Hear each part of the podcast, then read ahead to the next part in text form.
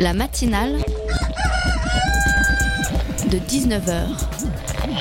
Et bah, c'est une émission qui parle de société, politique, euh, Culture alternative. On va aussi parler de sport, euh, de gens dans la rue. et l'actualité en règle générale. On va peut-être parler des corbeilles à linge pas en osier d'Auvergne. voilà, il y aura, il y aura des invités. Sociologues, des invités chercheurs. Les invités ne diront que des choses intelligentes. Ça va peut-être s'étriper un peu de temps en temps, mais La matinale de 19h, du lundi au jeudi jusqu'à 20h sur Radio Campus Paris.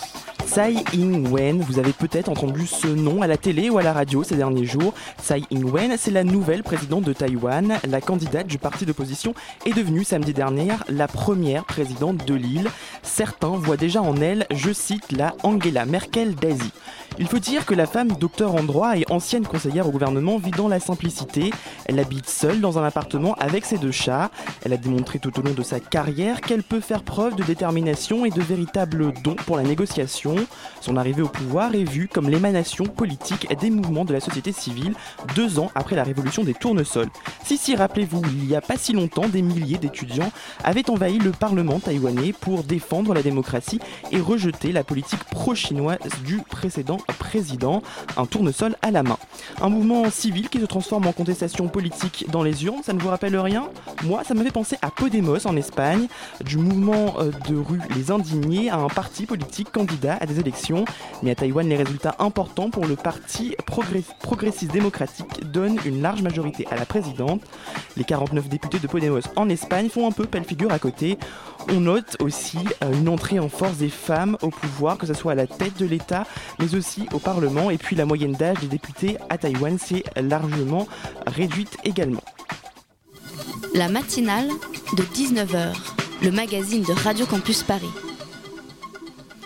Bonsoir à tous et bienvenue sur le 93.9. C'est parti pour une nouvelle matinale. Au programme ce soir, on va parler du Front National et plus exactement des jeunes femmes au Front National. C'est l'objet du film Les filles de la marine qui sera projeté demain pour la première fois à la SCAM. Une des journalistes qui a travaillé sur ce web documentaire viendra nous en parler en deuxième partie d'émission. Deux autres rendez-vous à ne pas manquer. À 19h30, Valentin viendra nous parler de la découverte d'un nouveau dinosaure. Et à la fin de l'émission, c'est Fanny qui viendra faire un point sur tout ce qui buzz sur le web en ce moment. D'ailleurs, si vous avez votre téléphone ou un ordinateur à portée de main, n'hésitez pas à réagir sur les réseaux sociaux, hashtag matinal19h ou sur notre compte Facebook. En attendant, durant toute la première partie de l'émission, on va parler de l'accès à la citoyenneté pour les jeunes Roms. Je le répète, Oui, mais ça vous savez, il ne faut ni discriminer, oui. ni, ni se voiler la face, euh, ni faire preuve d'angélisme. Les Roms ont vocation à rester dans leur pays et à s'y intégrer, là-bas. Alors vous aurez reconnu la voix de Manuel Valls et à l'inverse du Premier ministre, ce soir nos invités euh, cherchent à intégrer les Roms. Entre 5000 et 7000 enfants Roms vivraient en France en n'étant pas scolarisés. Les jeunes Roms n'ont aucun moyen d'être dans une situation de vie citoyenne ordinaire. C'est de ce constat qu'a émergé l'idée de Rome Civique, un projet qui a pour but de donner accès à la citoyenneté. Ce projet existe depuis trois ans et mobilise cette année une trentaine de jeunes en service civique pour venir en aide aux populations roms, sachant que les Roms eux-mêmes peuvent euh, se porter volontaires. Et pour en parler, on reçoit Christophe Louis, directeur de l'association Les Enfants du Canal, à l'initiative de Rome Civique. Avec nous également Nicolai, euh, qui est volontaire en service civique. Et enfin, Alexandre Leclève, vous êtes juriste à la FRANSAT, à la FNASAT, pardon, euh, spécialiste euh, aujourd'hui trajectoire. trajectoire, pardon, euh, spécialiste du droit des étrangers. Bonsoir à tous les trois. Bonsoir. Euh, avec moi également Violette de la rédaction. Bonsoir Violette. Bonsoir. Alors, première question, peut-être Alexandre Leclève. Quelles sont euh, concrètement les principales difficultés matérielles euh, et sociales que rencontrent les jeunes Roms en France Alors déjà, il faut préciser ce qu'on appelle les Roms parce qu'en fait, souvent, on fait la réduction en parlant de personnes qui vivent en bidonville d'origine roumaine ou bulgare ou extra-communautaire. Euh, je rappelle qu'il y a des Roms qui peuvent être de nationalité française notamment pour ceux qui appartiennent à la catégorie gens des voyages, mais c'est vrai qu'en parlant aujourd'hui des Roms, on parle plutôt des jeunes roumains et bulgares qui vivent en bidon- bidonville, mais encore une fois, c'est une réduction parce que euh, tous les habitants des bidonvilles ne sont pas roms. Alors, Rome n'est pas une nationalité, Mhm. donc il faut renvoyer à une euh, nationalité, donc euh, soit communautaire, soit extra-communautaire, ça devient un peu technique. Et pour les personnes d'origine roumaine ou bulgare qui sont aujourd'hui commu- communautaires, qui sont rentrés dans l'Union européenne en 2007, il est vrai qu'il y avait un obstacle majeur qu'on appelait les mesures transitoires, qui faisaient, pour, pour faire simple, qu'il n'y avait, pas d'égalité entre les citoyens européens, c'est-à-dire entre les, euh, les, les Italiens, les Espagnols, n'avaient pas, enfin plutôt les Roumains et les Bulgares n'avaient pas les mêmes droits que les autres citoyens communautaires. Ce qui fait que c'était euh, le principal obstacle pour, euh, pour pouvoir avoir, notamment pour pouvoir accéder à un travail légal, parce que les personnes devaient avoir un titre de séjour. La deuxième, le deuxième obstacle, évidemment, c'est les conditions de vie. Euh, ces personnes vivent par défaut, euh, par des, dû à des stratégies de survie, Mhm. dont les bidonvilles. Et là, évidemment, euh, cet, euh, cet aspect de la précarité fait que aujourd'hui, il est très compliqué pour ces personnes de s'insérer normalement comme les autres populations. Ah, moi, j'ai une petite question pour euh, monsieur le directeur de l'association Les Enfants du Canal. Est-ce qu'on peut dire que Rome Civique est donc un, service civique destiné aux jeunes gens euh, Ils ne peuvent pas y accéder euh, une fois devenus adultes? Est-ce qu'on peut parler aujourd'hui d'un programme d'insertion, un vrai programme d'insertion comme il n'en existe pas d'autres en France aujourd'hui? C'est une expérimentation, c'est une expérience euh, Rome Civique.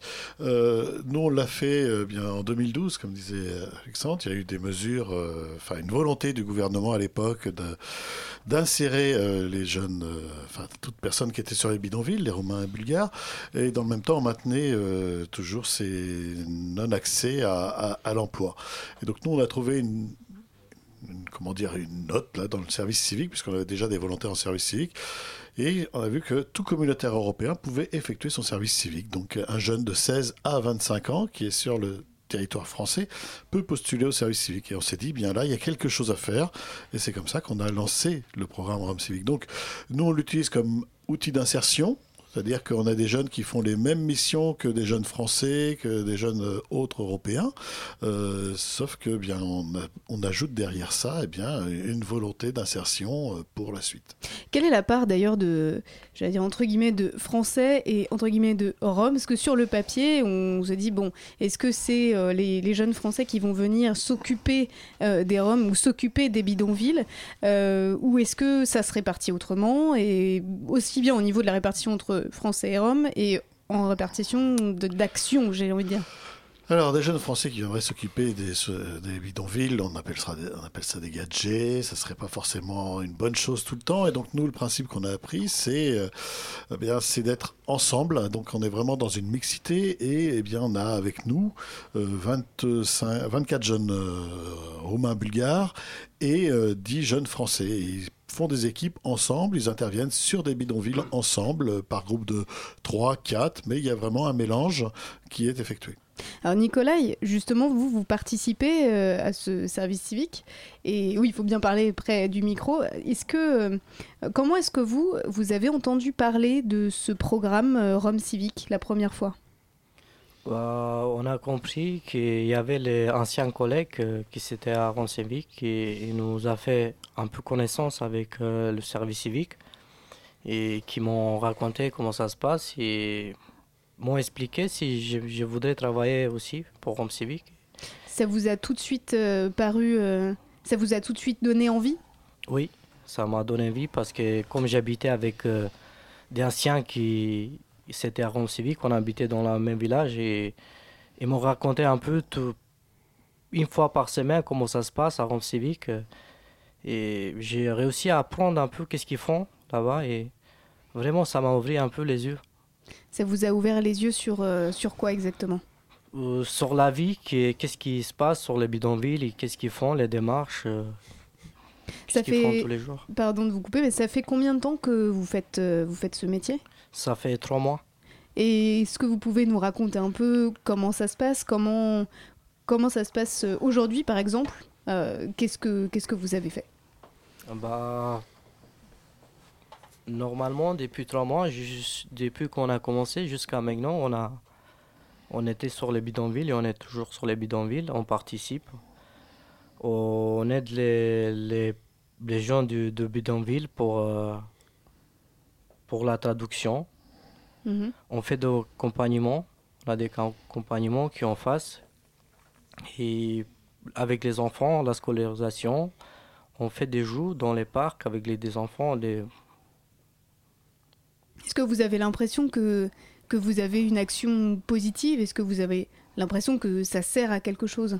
Oui, bien sûr, ça sert à aider les gens parce que quand on arrive là-bas, il y a toujours les gens qui nous mettent des questions pour l'aider. Ils nous, ils nous montrent plein de papiers pour l'aider, comme euh, faire la traduction pour eux. Quand on arrive dans, dans, dans les bidonvilles, les gens, ils, les gens ils pensent de là-bas qui vivent, ils pensent que nous, on peut faire tout pour, pour, pour, pour Oui, on, vous- peut l'aider. Que vous avez les moyens de régler tous les, tous les problèmes, euh, Oui, c'est ça. alors que c'est plus compliqué que ça, mais bon. Oui, parce que, que, vous, vous arrivez à régler un certain nombre de problèmes? Oui, parce que comme dès aujourd'hui, d'exemple, j'étais sur, euh, sur le bidonville du Montreuil. Il y a un monsieur qui m'a présenté les papiers, l'examen du sang. Il m'a dit, est-ce que c'est possible de m'aider avec, de me traduire un peu qu'est-ce qui se passe euh, parce que j'arrive pas à comprendre. Et j'ai dit, euh, monsieur, ça je peux pas comprendre parce que je suis pas pour ça, je suis pas médecin. Et pour Oui. ça, il faut avoir un peu d'études. Et... Oui, c'est-à-dire que vous pouvez pas être à la fois médecin, avocat, euh, Oui, enfin, vous pouvez c'est pas ça. faire tous les métiers. Et du coup, cette mission, elle s'arrêtera quand? Bah, cette mission, ça va arrêter euh, dans 7 mois pour moi. Donc en fait, c'est ça, ce sont des missions qui sont plutôt longues, des missions pendant lesquelles euh, euh, les uns et les autres euh, ont le temps d'apprendre à faire un, métier. Là, j'ai l'impression qu'en l'occurrence, il s'agit d'un métier d'assistant social en fait. Alors non, pas tout à fait. Alors on est bien dans le cadre du service civique, on est bien sur une mission d'intérêt général. Donc la mission de Nicolas avec tous ses collègues, là, je dirais, c'est euh, d'accompagner des personnes. Comme il disait, ils vont faire la traduction, etc. Donc par exemple, ils vont accompagner des personnes dans les hôpitaux pour euh, des vaccinations, mais en même temps, ils vont permettre à la personne de pouvoir exprimer euh, ce qu'elle a. Après, ça va être des, accompagnements sur, eh bien, au pôle emploi ou sur différentes démarches. Il y a tout un volet d'animation avec les enfants. C'est aussi accompagner les enfants à la scolarisation. C'est-à-dire, eh bien, déjà les inscrire et voir tout ce qui, quels sont les freins. En fait, ce qu'il faut comprendre, c'est que les personnes qui sont sur les bidonvilles n'ont pas forcément tous les, euh, comment dire, euh, n'ont pas la connaissance que euh, notre dispositif social propose. Et donc, à un moment donné, eh bien, il faut qu'il y ait des gens qui les aident, qui les, qui les accompagnent. hein. Donc, ils sont juste des facilitateurs. Ils n'ont pas vocation à être des travailleurs sociaux. hein. Ils ne font pas le travail de travailleurs sociaux. Ils font juste de l'accompagnement. Ils facilitent les choses. Et puis après, eh bien, selon le choix, eh bien, si plus tard, euh, il y en a qui veulent continuer dans ce domaine-là, et on a eu le cas d'un jeune, eh bien, euh, il continue, mais euh, c'est en se formant et c'est dans une autre structure. Je me tourne vers Alexandre Leclève, mais quels sont les principaux obstacles justement à l'intégration Puisque c'était l'objet d'un colloque que les enfants du canal a tenu la semaine dernière à l'EHESS. Est-ce que vous pouvez nous, lister euh, assez, brièvement, si c'est possible, les différents points qui permettent, euh, voilà, qui permettent d'identifier ce qui fait obstacle à l'intégration euh, des jeunes Roms, et en particulier quand ils vivent en bidonville?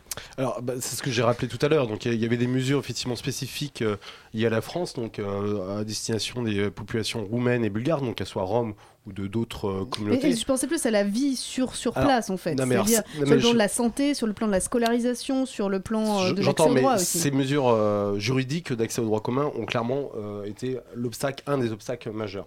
Après, évidemment, il y a la condition de vie le- de- dans le bidonville.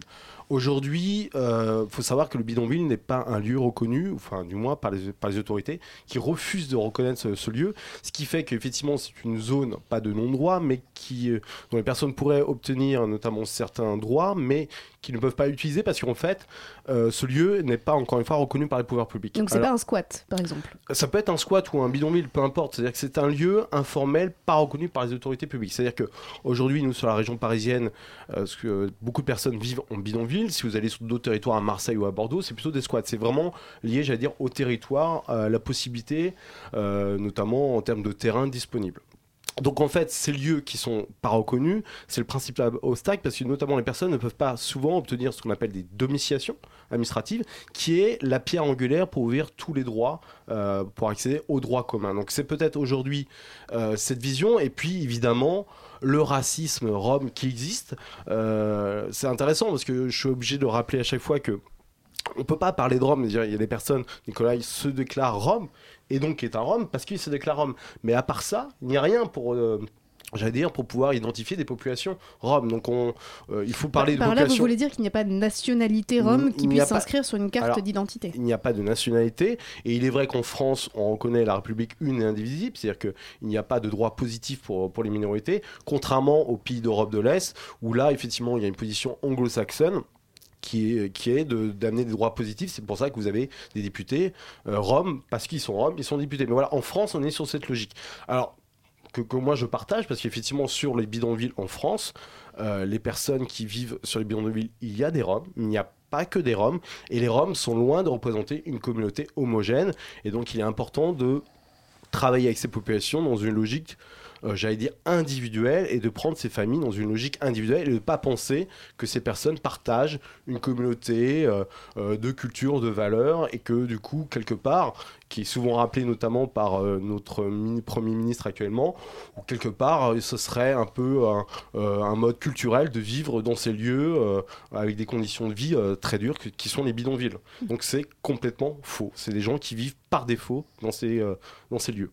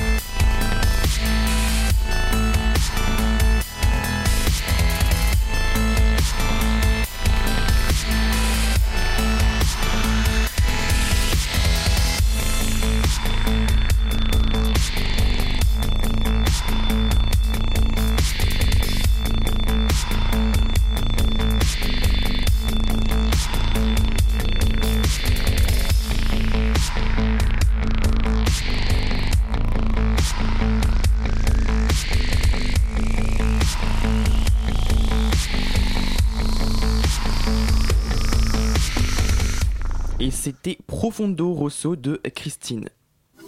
La matinale de 19h sur Radio Campus Paris. Nous sommes toujours en studio pour parler de l'intégration et de la citoyenneté, de l'accès à la citoyenneté pour les jeunes Roms à travers le programme Rome Civique, euh, programme de service civique euh, destiné à tous les Européens, dont euh, les jeunes Roms qui vivent sur le territoire français, dont certains ont d'ailleurs la nationalité française. Au-delà de ce programme dont on vient d'évoquer un peu les, grands axes, j'aimerais revenir sur ce, ce dont vous avez parlé tout à l'heure, Alexandre Leclève, de, du racisme dont sont victimes euh, les Roms, euh, il y a eu un certain nombre de, législations qui ont, entre guillemets, ciblé un peu les Roms. C'est-à-dire il y a eu les mesures transitoires. Je rappelle pour les auditeurs que ce sont des mesures, il y a quelques années, interdisaient l'accès au travail pour les ressortissants de certains pays, notamment les Roumains et les Bulgares. Euh, est-ce qu'aujourd'hui, on a un peu évolué dans ces législations, ou alors est-ce qu'il reste aujourd'hui en France des, des, législations qui ciblent particulièrement les Roms parce qu'ils sont Roms? Alors, euh, dans les textes, il n'y a rien qui cible euh, directement euh, les Roms, notamment enfin, ceux qu'on appelle roumains ou bulgares. Sur la catégorie gens du voyage, il y a un dispositif spécifique. Parmi les gens du voyage, il y a des Roms français, mais ce n'est pas le débat de ce soir. Donc, à part la, la, dernière circulaire qui avait eu lieu en 2010, après le fameux discours tenu à Grenoble par Nicolas Sarkozy, une circulaire avait été prise et qui ciblait clairement les Roms, parce que le mot Rome n'a pas apparaissait euh, trois ou quatre fois dans la circulaire. Depuis, euh, et l'Union européenne s'en est mêlée, euh, il n'y a pas de dispositif spécifique. En revanche, on sait bien, et quand on est dans les couloirs ministériels, qu'on entend que certains dispositifs, et vous l'avez rappelé, les mesures transitoires qui visaient l'ensemble des populations roumaines et bulgares, en creux, c'était les Roms qui étaient visés. Donc voilà, il n'y a pas de dispositif spécifique. Alors la dernière circulaire est plutôt une circulaire positif, c'est la circulaire de 2012, donc à l'arrivée euh, de Hollande président, qui vise pas spécifiquement euh, les Roms, mais qui vise les habitants des bidonvilles. Alors voilà, c'est aussi ça le, gros problème. Et c'est une circulaire qui dit quoi euh Alors qui, en fait, qui rappelle le droit commun, voilà, qui, qui met à disposition, je dirais, l'ensemble des préfectures pour essayer de mettre en place une politique d'insertion vis-à-vis des populations qui vivaient, enfin qui vivent dans, et c'est l'intitulé de la circulaire, dans les campements illicites. Donc de la question Rome, on passe à campement illicite, mais on reste quand même dans cette logique, à savoir des populations qui sont à peine tolérées sur le territoire parce qu'on parle de campement illicite avec un objectif, c'est euh, la résorption euh, de, ces lieux. Alors on parle vaguement de politique d'insertion, donc euh, mais ça va pas très loin. Alors voilà, Christophe l'a rappelé, certaines associations, structures ont profité en fait aussi de certaines ouvertures législatives pour essayer de mettre en place des dispositifs, notamment Rome Civique, donc en se servant de services civiques pour mettre en place des politiques d'insertion. Mais la circulaire, clairement, va pas très loin. Et aujourd'hui, la grosse problématique, c'est l'accès au droit commun. C'est pas forcément le droit commun qui pose question, c'est plutôt l'accès pour ces populations qui sont complètement précarisées.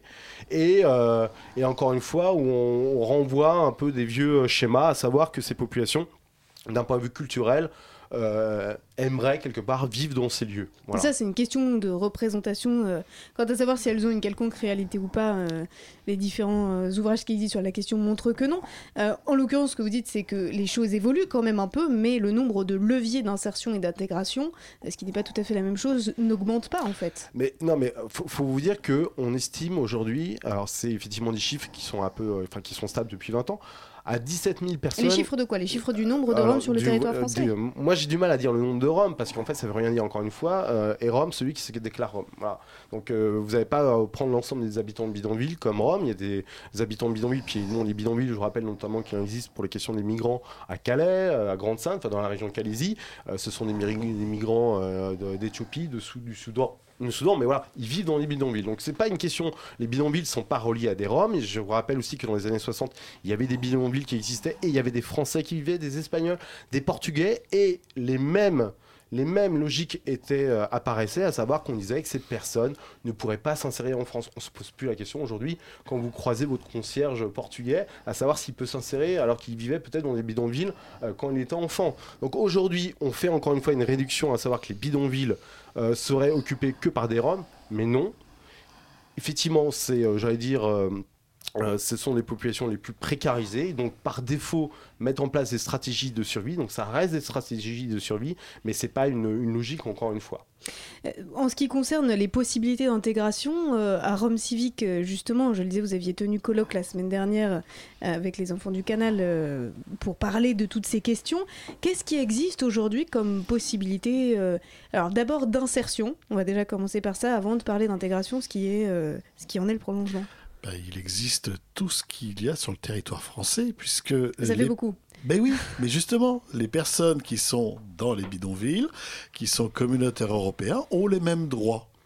Dès lors qu'ils ont le droit de travail, de travailler, eh bien, ils ont accès à tout, que ce soit des chantiers d'insertion, que ce soit des emplois aidés, euh, etc. Ils ont le droit à tout. Et donc, c'est tout. C'est que, eh bien, derrière ça, euh, parce que on stigmatise ces personnes-là, eh bien, on n'ouvre pas. Mais la difficulté, Alexandre le citait tout à l'heure, c'est déjà l'accès au droit par la domiciliation. Et puis ensuite, il y a eu une circulaire en 2012 qui était une bonne intention. Le problème, c'est que les services de l'État, mais les services administratifs, ne savait pas, ne connaissait pas cette circulaire-là. Et donc on se retrouvait avec des, aberrations, ce qui fait que des gens allaient s'inscrire pour avoir euh, une couverture sociale, euh, médicale, euh, les gens dans les administrations ou dans les services ne savaient pas que les personnes y avaient droit, au Pôle emploi la même chose, etc. En fait, il y a une désinformation qui est faite concernant euh, les populations roumaines et bulgares. Est-ce que c'est une désinformation? Est-ce que c'est un déficit d'information euh, pour les administrations? Bah, On n'a pas, on a su donner, on a su donner à d'autres. Que tout le monde ait accès au droit, c'est une, très bonne chose, mais que les administrations décident de l'appliquer ou non, c'en est une autre. Oui, mais enfin à certaines périodes, on, on sait donner l'information, et encore dernièrement, si vous prenez en septembre où on a ouvert des portes, qui est très bien d'ailleurs, que j'apprécie, et etc. Mais avec euh, tout le, fracas de, communication hein, concernant les réfugiés pourquoi il euh, n'y a rien eu concernant euh, les habitants euh, communautaires européens? Donc on peut se poser la question, d'un seul coup, on se donne bonne conscience en accueillant un maximum de réfugiés. On fait de la communication là-dessus. C'est vrai qu'il y en a eu largement, même des maires qui se déplacent en moins de trois jours pour aller chercher leur chèque de 1000 euros, alors que les mêmes pouvaient accueillir des Roumains et des Bulgares qui étaient sur leur commune. Quoi. oui, mais ça fait mauvais genre. Bah, Puisque vous le savez, il y a un certain nombre de faits divers qui montrent également que les maires sont souvent assez hostiles à l'idée euh, de, faire euh, au, au, mieux une politique d'insertion, euh, au pire d'accueillir temporairement quelques familles de Roms, de Roumains ou de Bulgares sur leur territoire. Vous vous souvenez d'Aubourdin en avril 2015 où la municipalité avait fait déverser des tonnes de boue devant le, devant, devant le camp avec cinq familles. On est dans une belle hypocrisie quand on a été chercher, quand on a été chercher aujourd'hui euh, au-delà de tout, non, mais faut, faut, faut lever les hypocrisies parce qu'il y a une espèce de racisme qui reste auprès des personnes euh, roumaines et bulgares. Sauf qu'à certains moments, les entreprises qui, qui ne voulaient pas embaucher euh, les Romains et Bulgares dans les statuts légaux de droit commun n'ont pas hésité à d'autres moments à les embaucher en contrat délocalisé. Faut, faut pas le nier ça. C'est-à-dire que vous voulez dire que des, des Roumains et Bulgares et Roms sont ont travaillé sur le territoire français, ont vécu en bidonville, mais étaient employés comme s'ils mmh. étaient euh, mmh. habitants de Roumanie voilà. ou de Bulgarie. Et, je, je, me permets juste aussi de rajouter, c'est que, bon, ça va exactement dans, le même sens. Euh, clairement, aujourd'hui, euh, les Roms représentent le bouc émissaire idéal. Mmh. effectivement, il y a une, hostilité qui a été clairement, mais aussi aménagée, construite par les pouvoirs publics. Je rappelle que c'est, on, on, estime, pour finir mon propos de tout à l'heure, à 17 000 personnes vivant en bidonville aujourd'hui en France. 17 000 personnes, c'est rien. C'est une goutte d'eau. Les chiffres sont stables. À chaque fois qu'on parle de nouveaux projets, les pouvoirs publics vous parlent d'invasion, de risque, effectivement, de, fameux appels d'air. Ce qui est complètement faux parce que les chiffres le montrent, il y a une stabilité. 17 000, il y a clairement un manque de volonté politique. On pourrait très rapidement, très rapidement insérer ces populations. Et effectivement. Ah oui, mais comment? Alors, c'est tout, est, la question là. ça, a déjà été politique, là. C'est juste une volonté puis, ça a déjà été fait, mais alors mal par les cités de transit dans les années 60. Mais je veux dire, les bidonvilles, c'est pas un nouveau sujet. C'est pas un nouveau sujet. Hmm. C'est un nouveau peut-être sujet des années 90, mais c'est un, un, vieux sujet euh, après euh, après la crise de 2008, après un certain nombre de choses qui sont venues modifier à la fois la situation économique et les représentations. 200 euh, 000 personnes vivaient dans les bidonvilles dans les années 60, 17 000 aujourd'hui. Mais la question que je, vous posais plutôt, c'était de savoir si aujourd'hui, euh, les gens qui vivent en bidonville et qui sont et qui se déclarent Roms peuvent avoir accès au marché du travail et à quel marché du travail, puisque on le sait souvent, euh, l'insertion, elle passe d'abord par le travail parce que c'est la première des sources de revenus. Or aujourd'hui, euh, qui va sur le terrain se rend compte aussi que beaucoup de Roms euh, vivent de travail au noir et donc n'ont pas accès ensuite au chômage et donc aux formations Pôle emploi et donc mettre un pied, euh, un pied, un pied dans la porte, si, si j'ose dire, de, de, de- de l'accès à l'emploi. C'est pour ça que nous, on part du principe que dans notre programme, eh bien, on parle d'accompagnement. hein. Les jeunes vont accompagner des personnes, des adultes, etc., au Pôle emploi, etc. Tout simplement parce que notre dispositif euh, social en France, il est compliqué. Donc il faut, pour des personnes qui ne sont pas du tout habituées, il faut, les, faut le décoder. Et une fois qu'on a mis les personnes en route, une fois qu'on a des partenariats avec euh, ben, des entreprises, des collectivités, etc., mais je peux vous dire que les gens, ils travaillent et après, on n'entend plus parler. Donc c'est juste les ouvertures de portes à un triste. Ils moment. vous donnent des nouvelles quand même, rassurez-moi. Oui, euh, oui, oui. Vous savez des- un peu ce qu'ils font comme, oui, comme, on sait ce qu'ils font, travail. mais je veux dire, ce qu'il faut, c'est qu'on les aide à ouvrir certaines portes et après, c'est parti. Et c'est des, c'est des personnes comme vous et moi qui sont en capacité de travailler. Sauf qu'actuellement, ils sont dans des emplois de survie. Alors, quand vous dites au noir ou à faire de la ferraille ou etc., ils sont dans un emploi de survie parce qu'il faut bien qu'ils se nourrissent. C'est tout. Et donc aujourd'hui, euh, ce qui est euh, comment dire souhaitable en termes d'évolution euh, pour justement ouvrir un peu davantage le marché de l'emploi, pour ouvrir davantage aussi euh, le parc du logement social pour que les gens puissent avoir accès à un, un toit, le clos et le couvert, hein, comme on dit, puisque c'est le minimum syndical. Qu'est-ce qu'il faudrait faire évoluer, peut-être Alexandre Leclève, sur, ce, sur Bah, cette question-là? Non, mais déjà, la première chose, c'est-à-dire l'insertion passe par une stabilisation. Euh, Donc Nicolas- concrètement, ça veut dire on arrête d'expulser les gens des bidonvilles. bah, concrètement, oui. Concrètement, oui. Quand, euh, quand- en termes de suivi social, euh, sanitaire, imaginez en termes de scolarisation. Euh, quand vous avez un enfant qui est scolarisé dans, dans une école, qui se, euh, que le terrain se fait évacuer, que derrière il doit faire deux heures de transport pour pouvoir euh, retourner à l'école. Enfin voilà, c'est des choses qui sont quand même surréalistes. Quand vous savez que euh, 17 000 personnes vivent dans les bidonvilles, que les chiffres parlent de 20 000 personnes évacuées en une année. Donc faites le calcul, c'est-à-dire que les personnes sont évacuées plusieurs fois par an. C'est-à-dire qu'il n'y a pas de stabilité. Sans stabilité, il n'y a pas de possibilité d'insertion. Donc la première chose, effectivement, à un moment, il va falloir qu'on reconnaisse qu'il y a des lieux qui existent, qui sont des bidonvilles, qu'il faut peut-être partir de là en termes de stabilisation pour permettre une insertion. Et oui, l'insertion est possible. J'ai fait, euh, il n'y a pas longtemps, avec... euh, mes collègues de trajectoire, une étude où on a retrouvé des personnes qui sont aujourd'hui insérées pour mieux comprendre le parcours d'insertion. Et effectivement, il y a, il y a des possibilités qui existent. Alors vous, vous avez dit que euh, tout à l'heure, euh, voilà, on- on- vous avez, euh, j'allais dire, interpellé Christophe en disant mais vous n'avez pas de nouvelles des personnes qui, qui sont insérées. Ben oui, en fait, elles deviennent invisibles parce qu'elles sont insérées comme vous et moi. Peut-être que vous avez des Roms comme voisins, vous ne le savez pas. Et tant mieux, ce sont des Oui, personnes qui sont complètement Sandy, invisibles. Aujourd'hui, le les gros problème qu'on a avec ces populations, c'est que elles sont très visibles parce que vivant dans des, des interstices urbains, et effectivement, on les voit dans les métros, au feu rouge, et c'est ça, effectivement, qui interpelle. C'est cette pauvreté qui nous renvoie, en fait, euh, voilà, qui nous pose des questions tous les jours. C'est cette visibilité et c'est pas autre chose. Merci en tout cas à tous les trois. Merci Alexandre Leclève, Christophe Louis et Nicolas d'être venus nous parler de l'accès à la citoyenneté pour les jeunes Roms et et de ce projet Rome Civique.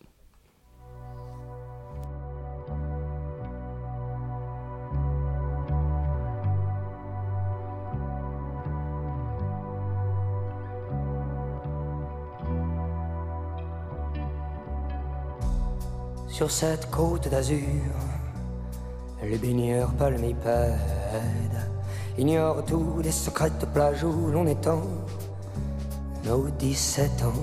Tu m'as dit oui, mais tu n'étais pas sûr. Je te conduite dans la pinède. C'est en dessous des arbres que l'on joue, que l'on étend nos 17 ans.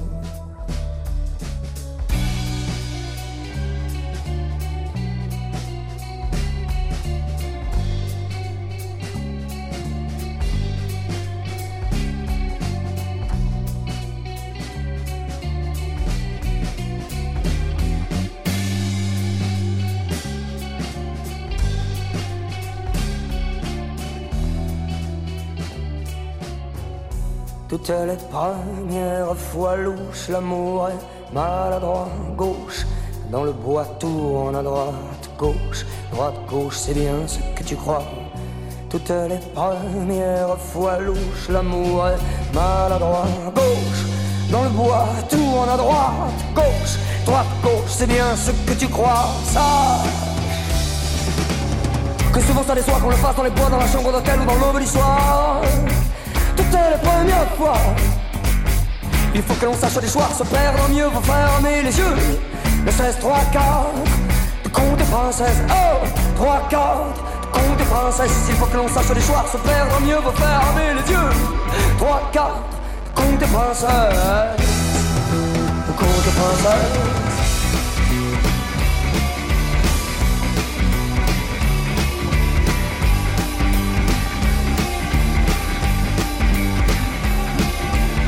Tu étais mal dans tes godasses, dans tes baskets converses, et je priais la godesse de la promenade des Anglais. D'abord je paradais, puis tu appréhendais mes audaces. D'un geste tu les chassas, comme les moucherons au-dessus de nos têtes et mes largesses. Tu les mis à l'index, c'est déjà sale, avec ça, c'est déjà sale. Au café du commerce, voilà du grand amour, le grand amour commence par un coup de foudre Et le vent désertique a mis le feu aux poudres pendant qu'on s'aime Crépitent les arbres blancs, entends-tu la violence sourde C'est la mort que les flammes sèment, ressens-tu les relents? Toutes les premières fois louches, l'amour est maladroit, gauche. Dans le bois, tourne à droite, gauche, droite, gauche, c'est bien ce que tu crois. Toutes les premières fois louche, l'amour est maladroit, gauche. Dans le bois, tourne à droite, gauche, droite, gauche, c'est bien ce que tu crois, sache. Que souvent ça déçoit qu'on le fasse dans les bois, dans la chambre d'hôtel dans l'aube du soir. Toutes les premières fois. Il faut que l'on sache les choix, se perdre mieux, faut fermer les yeux. Le 16, 3, 4, de de princesse. Oh, 3, 4, de de princesse. Il faut que l'on sache les choix, se perdre mieux, faut fermer les yeux. 3, 4, de de princesse. De conte de princesse.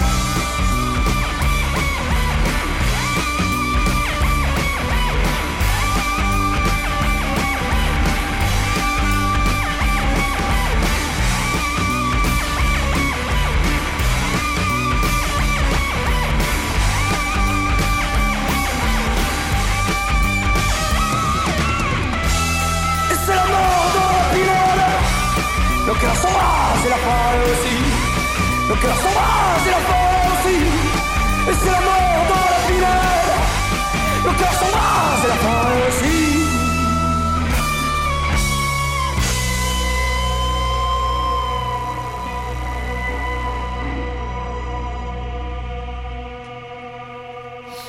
Et c'était La mort dans la pinède de Feu Châteron. La matinale de 19h du lundi au jeudi jusqu'à 20h sur Radio Campus Paris. Il est 19h37 sur Radio Campus Paris. Continuez à réagir sur les réseaux sociaux, hashtag matinale19h ou sur notre compte Facebook, la matinale de 19h. Et tout de suite, c'est Valentin qui nous a rejoint pour une chronique paléontologie. Oui, oui. Bonsoir Valentin. Bonsoir Loïc. Alors, tu viens nous parler d'un nouveau pensionnaire du musée d'histoire naturelle de New York. Euh, c'est pas tout près, mais la nouvelle mérite de traverser l'Atlantique puisqu'il s'agit quand même du plus grand dinosaure jamais découvert. Oui, c'est quelques semaines après la sortie du dernier Star Wars et son lot de créatures fantastiques qu'une découverte paléontologique a remis les records, les huttes et les droïdes au placard. À la fin de la semaine dernière, une nouvelle a ramené à la réalité euh, un de ces reptiles géants appelés dinosaures. Les restes d'un dinosaure encore peu connu ont été exposés à New York et son nom, c'est tout un programme, le titanosaure. Comme tu l'as dit Loïc, il s'agit d'un des plus grands dinosaures du monde qui aurait vécu au Crétacé supérieur, c'est-à-dire il y a 100 millions d'années. Il mesure 37 mètres de haut pour 70 tonnes. Vous imaginez la galère pour réaliser le moule, c'est-à-dire protéger les os avec du plâtre dit de haute densité. Ça a pris 6 mois. Alors, c'est une belle découverte, hein, mais pour ceux qui ne connaissent rien sur les dinosaures, euh, comment est-ce qu'on peut leur faire visualiser cette bestiole colossale? Alors pour ceux qui ne connaissent pas trop l'univers de ces créatures fabuleuses, voici un portrait de ce petit nouveau. Prenez un diplodocus, cet animal au long cou que vous avez découvert en regardant le dessin animé Petit Pied, mais mettez-le à la taille adulte. Une fois que vous avez constitué la bête, multipliez sa taille par deux. N'imaginez pas une créature avec un cou majestueux lancé vers les cieux, mais plutôt un cou abaissé. Si vous concevez un immeuble normal, dites-vous que ce gros machin n'aurait aucun problème pour manger les fleurs du cinquième étage, parce que oui, c'est bon à savoir, il est herbivore. Ensuite, mettez-le en mouvement, avec des pas lents et lourds. Vous y êtes? C'est bien. Pour vous faire une image plus précise, Le Titanosaure rivalise en longueur avec le Boeing 737, mais pèse plus lourd, car l'avion, petit joueur, ne pèse que 47 tonnes. Si on compare avec d'autres dinosaures célébrissimes, le Titanosaure pèse 10 fois plus que le Tyrannosaure. Je ne vous encourage même pas de songer une quelconque comparaison avec l'être humain, car le seul mammifère avec qui on a tenté une comparaison, c'est l'éléphant d'Afrique avec ses 5 tonnes. Oui, on en est un peu loin. Il y a souvent des découvertes hein, de cette ampleur en paléontologie. Eh bien oui, depuis quelque temps, les paléontologues ont trouvé des trous creusés dans l'état du Colorado. Ce site a été habité par des T-Rex et des raptors, et l'hypothèse des scientifiques est que ces deux créatures labouraient le sol pour faire leur parade amoureux, comme l'autruche aujourd'hui. Ce qui est bien avec les dinosaures, c'est que nous ne sommes pas condamnés à faire marcher notre imagination pour les imaginer. Il suffit parfois de regarder leurs lointains descendants. Merci beaucoup, Valentin. La matinale de 19h, le magazine de Radio Campus Paris. Du lundi au jeudi jusqu'à 20h. Alors je vous le disais, hein, dans cette seconde partie de la matinale, on va parler des jeunes femmes engagées au Front National, un sujet abordé au travers un documentaire intitulé Les filles de la marine. Nous avons posé les fondations de notre proche arrivée au pouvoir. Je vous l'annonce, mes chers compatriotes, ce mouvement qui s'est enclenché ne pourra plus être arrêté. Nous sommes le grand parti du Rassemblement national.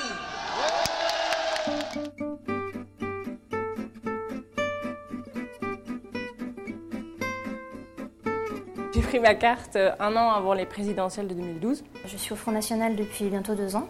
Et de plus en plus, on voit les- non seulement les femmes venir, mais prendre une place certaine dans l'organisation et dans la vie militante. Elles se reconnaissent dans nos valeurs, elles partagent euh, les constats euh, du Front National et de Marine Le Pen et, et qu'elles ont envie de s'engager à ses côtés. On ne s'attend pas à voir des jeunes filles, enfin c'est clair, très clair, des nanas qui sont là, qui présentent bien bonjour. Ce que j'aime chez Marine Le Pen, c'est euh, son efficacité et euh, son honnêteté intellectuelle. Quelqu'un qui est à l'écoute euh, de ses militants, mais aussi euh, du peuple, des gens qu'elle rencontre dans la rue.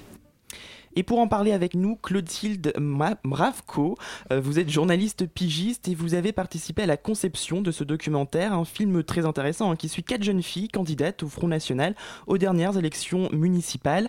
Euh, il a été financé grâce à du crowdfunding, on en parlera un petit peu également. Bonsoir. Bonsoir. Alors avec moi également pour assurer cette euh, interview, Frédéric de la rédaction de Radio Campus Paris. Bonsoir. Bonsoir. Alors, euh, première question que j'aurais envie de vous poser, euh, comment est-ce que vous est venue euh, l'idée de travailler sur les jeunesses féminines du Front National? En fait, Morgane, qui est l'un des co-réalisateurs avec Mhm. moi, a fait déjà plusieurs reportages et notamment il a suivi un peu la campagne de 2012 pour les présidentielles. Et il a suivi tous les partis et il, il a vu qu'au FN, euh, il y avait pas mal de jeunes filles qui montaient sur la scène euh, à la fin des discours de Marine Le Pen. Et euh, il en a, enfin, on en a parlé. Et il m'a dit, ben, franchement, il y a, je pense qu'il y a un sujet à faire parce que moi, j'imaginais pas qu'il y avait des jeunes filles de 17, 18, euh, 20 ans au Front National. Pour moi, le Front National, c'est des vieux et c'est surtout des hommes. Alors c'est un projet d'équipe en fait, ce, ce- ce film? Oui, on est quatre. Mhm. Euh, on a été quatre euh, à le réaliser, avec aussi l'appui euh, d'autres amis de Morgane. Et euh, ça a été plus facile de le faire à quatre parce qu'on a choisi euh, plusieurs villes de France et on a enchaîné les tournages sur trois mois. Donc c'était Mhm. compliqué. euh, si on avait été que deux, ça aurait été vraiment, vraiment compliqué. Ça nous a permis du coup de couvrir euh, quatre endroits différents, quatre régions de France différentes et de, de voir un petit peu la différence entre le FN du Nord et le FN du Sud, le FN à l'Ouest qui ne, ne- n'accueille pas grand monde, ne, ne Mhm. prend pas vraiment, et en même temps des régions comme Hénin-Beaumont ou le Vaucluse, où là par contre c'est des terres FN où le FN prend vraiment racine. Euh, c'est pas trop difficile d'accéder euh, à ce parti, le Front National Vous avez pas eu de mal à, à pouvoir filmer, à pouvoir les suivre tout au long d'une campagne comme ça? Non, finalement, euh, pas, pas du tout. Enfin, c'était peut-être plus compliqué pour obtenir euh, des interviews avec des gens euh, euh, dans la hiérarchie du parti, mais euh, nous, on a, on a privilégié le côté un peu à l'arrache. euh, à la sortie des meetings, on a interrogé Marine Le Pen, Marion Maréchal Le Pen. On voulait pas vraiment forcément faire des interviews euh, très posées, euh, très euh, euh, bureaucratiques, en fait. On voulait une parole euh, un peu... euh, moins communicante sur le, sur le vif. Et pour ce qui est des jeunes filles, ben, peut-être que l'âge a aidé, on, était, on avait à peu près le même âge qu'elles, mais, euh, mais ça a été assez facile en fait. Euh, Il y a juste un petit peu le, le FN de Nantes, à certains moments, qui ne voulaient pas qu'on filme euh, tout le, le background de leur campagne, euh, mais euh, Globalement, ça a été assez voilà. simple pour vous de, Ouais. de tourner. Et qu'est-ce qu'ils n'ont pas voulu exactement que vous filmez C'était. Euh, C'était le soir, en fait, euh, d'une réunion, un débrief, euh, le soir des résultats, toutes sortes de hum, choses où je pense qu'il parlait très cuisine interne. Et en fait, le, le candidat à Nantes est assez sulfureux, à des tournures de phrases qui peuvent être parfois un peu dangereuses pour la nouvelle politique du FN. Et du coup, je pense qu'il voulait pas qu'on qu'on ait ça dans notre documentaire. Mais nous, l'idée, c'était vraiment de suivre les jeunes filles. Et donc, le candidat, on s'en fichait un peu, quoi. D'accord. Et qu'est-ce que vous cherchez à démontrer par le biais de ce documentaire en fait? Alors justement, je pense que la démarche, c'était de pas chercher à démontrer, d'arriver avec un regard euh, complètement vierge. Parce que la plupart des, des reportages sur le FN, c'est beaucoup euh, le FN, euh, c'est un parti qui, qui fait peur, euh, qui fait polémique. Nous, l'idée, c'était de comprendre, enfin de le traiter comme un parti comme les autres. Et d'essayer de comprendre pourquoi des jeunes filles de euh, 17 pour la plus jeune à 33 ans pour la plus âgée voudraient rejoindre ce parti. Qu'est-ce qui les pousse à le rejoindre? Et euh, est-ce que ça avait aussi un lien avec euh, Marine Le Pen, qui est quand même une femme? Et enfin, c'est une des rares présidentes de parti, donc euh, je pense que ça joue aussi dans le recrutement des femmes. Et la, la question de la femme dans le parti, elle est très prenante, mais pourquoi en fait? Pourquoi justement euh, Est-ce que l'arrivée de Marine Le Pen a changé cette Ouais. place de la femme dans, dans le parti? Par rapport aux autres politiques qui mettent souvent en avant les hommes, etc., on voit bien. euh, sur- Euh, je pense qu'elle en a joué un peu. Elle en, joue cette semaine, euh, je- ou la semaine dernière, elle a publié une tribune dans l'opinion où elle rappelait justement que les femmes étaient menacées par euh, l'arrivée massive de, migrants. Euh, elle, a, donc elle joue cette carte-là, mais pas beaucoup. Beaucoup moins que les autres femmes politiques, en général d'ailleurs. Euh, la question de la femme n'est pas forcément très présente au FN. Et justement, c'était intéressant parce que là, on suivait la campagne des municipales et il y avait une, obligation de parité et ils étaient bien ennuyés des fois parce qu'ils n'ont pas assez de femmes euh, dans certaines euh, circonscriptions. Il manque de monde de manière générale, mais de femmes encore un peu plus. Et par contre, il y a une vision assez conservatrice sur pas mal de questions de société. Euh, par exemple, l'IVG, euh, ça divise beaucoup. Euh, la question de la, de la femme qui travaille, c'est vrai que Marine Le Pen a un peu renouvelé ça, parce que c'est une femme qui travaille, qui est divorcée, qui a une vie de famille, etc. Mais je pense que le point le plus différent des autres partis, c'est qu'ils traitent l'insécurité des femmes dans la sphère publique. L'insécurité des femmes dans la rue, dans les transports, etc. Et c'est vrai qu'il y a l'une de nos candidates qui nous a dit ben, Moi, j'ai rejoint le parti parce qu'il s'occupe de cette question et les autres partis ne s'en occupent pas. Est-ce qu'il y a un profil type pour être militante euh, au Front National? Euh, c'est compliqué tout de suite de faire des profils types, effectivement, parce qu'il y aura toujours des exceptions, mais je pense qu'on peut dire que c'est des, des jeunes filles euh, qui viennent de milieux sociaux classe moyenne, classe moyenne ou pas, pas, vraiment de la bourgeoisie ni de, des hautes classes de la société, plutôt classe moyenne, peu, voire pas diplômée. Et pourtant, on a quand même une jeune fille dans notre documentaire qui sort de Sciences Po. Donc voilà, il y a toujours des contradictions. Mais disons qu'il y a aussi, je pense, euh, des, gens qui se sentent peut-être isolés dans leur environnement euh, de vie. Comment s'est fait le casting justement des, des filles que vous avez euh, choisi de présenter? Alors donc nous on est parti sur le postulat qu'on voulait vraiment euh, avoir les plusieurs régions parce que euh, se focaliser sur un seul FN c'était en fait ne pas vraiment comprendre euh, toute la globalité du mouvement. Donc on voulait une jeune fille au sud. Mhm. Donc le Vaucluse ça nous a paru parfait parce qu'il y a Marion Maréchal Le Pen qui sert aussi de modèle pour les, les filles encore plus jeunes de l'autre généra- enfin de la nouvelle génération. On voulait une, euh, une jeune fille qui soit dans le nord, dans la région de Marine Le Pen. On a eu la chance, c'était à Hénin-Beaumont. Euh, et puis, euh, on a choisi aussi une jeune fille qui, sort de Sciences Po parce que c'était intéressant. Elle, a vraiment une vision politique du parti avec un côté plus carriériste. Et une dernière qui, en fait, euh, est d'origine algérienne. Donc, ça nous intéressait aussi de, voir ce rapport-là. Et justement, on parlera peut-être de ces, de ces jeunes qui ont aussi envie de faire carrière, hein, parce que c'est quelque chose qu'on voit dans votre documentaire, et ça sera juste après la pause musicale.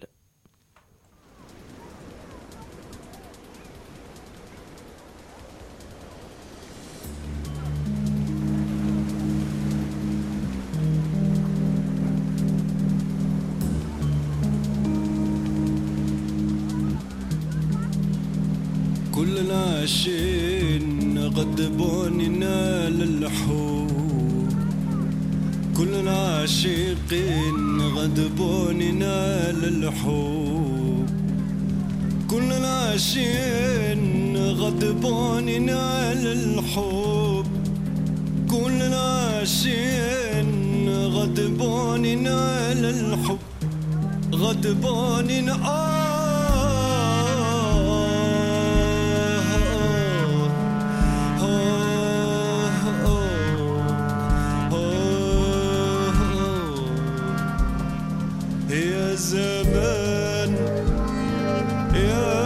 زمان يا زمان يا زمان يا زمان يا زمان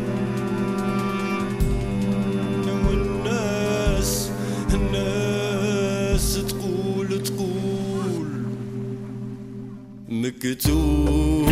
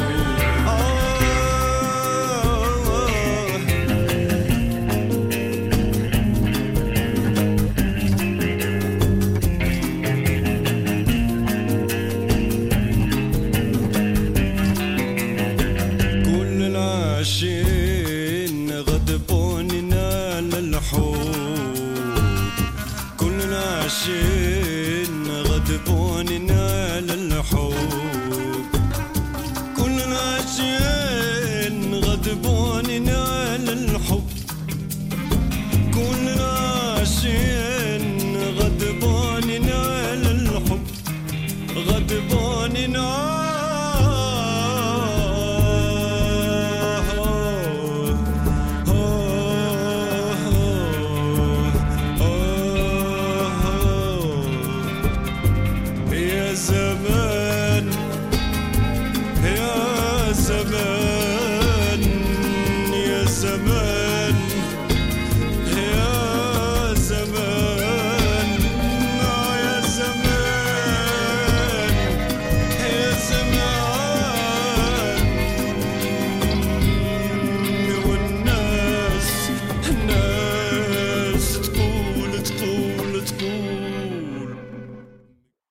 C'était de Sofiane Saidi.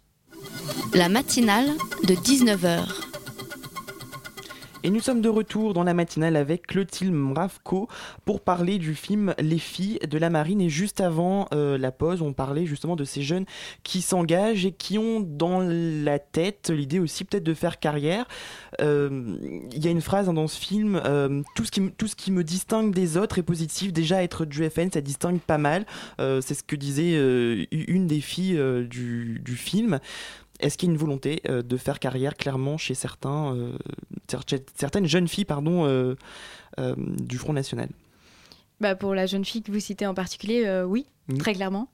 Euh, D'ailleurs, euh, elle, elle réussit, hein, puisque c'est peut-être pas forcément aussi une volonté de toutes, mais c'est beaucoup plus facile de gravir les échelons OS au FN. Mhm. Il manque cruellement de cadres, il manque de, de personnes qualifiées, il manque de monde de manière générale.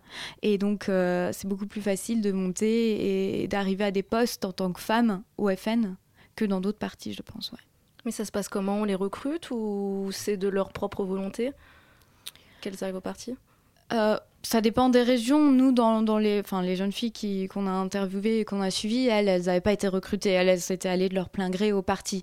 Après, il se peut aussi qu'elles aient fait les petites mains pendant un petit moment, puis on leur a dit bon, écoute, euh, on manque de monde euh, pour les municipales, on manque de monde pour les élections cantonales. je te mets huitième de liste. De toute façon, tu ne seras pas élu parce qu'on n'ira pas jusque-là, mais tu es présente, tu feras la campagne avec nous. Et, donc ça, des expériences de campagne, ça peut aussi susciter euh, des envies euh, de carrière. Puis en plus, euh, j'ai trouvé vachement intéressant votre reportage parce que vous les montrez en même temps dans la vie de tous les jours, en train de faire des crêpes, en train de chanter, karaoké, etc. À ce moment-là, vous voulez démontrer quoi dans ces images-là Comment elles sont, elles, au quotidien? Vous l'avez ressenti différente de, des images que vous avez montrées ou? Non, c'est un peu ça qui est troublant au début, c'est que ben, en fait c'est des gens de notre âge, donc on, a aussi un rapport euh, plus plus sympa, un peu de complicité. Non, ce que vous voulez démontrer dans les images de vie quotidienne, c'est qu'elles elles mangent des crêpes ou elles font des soirées euh, avec des gens du FN.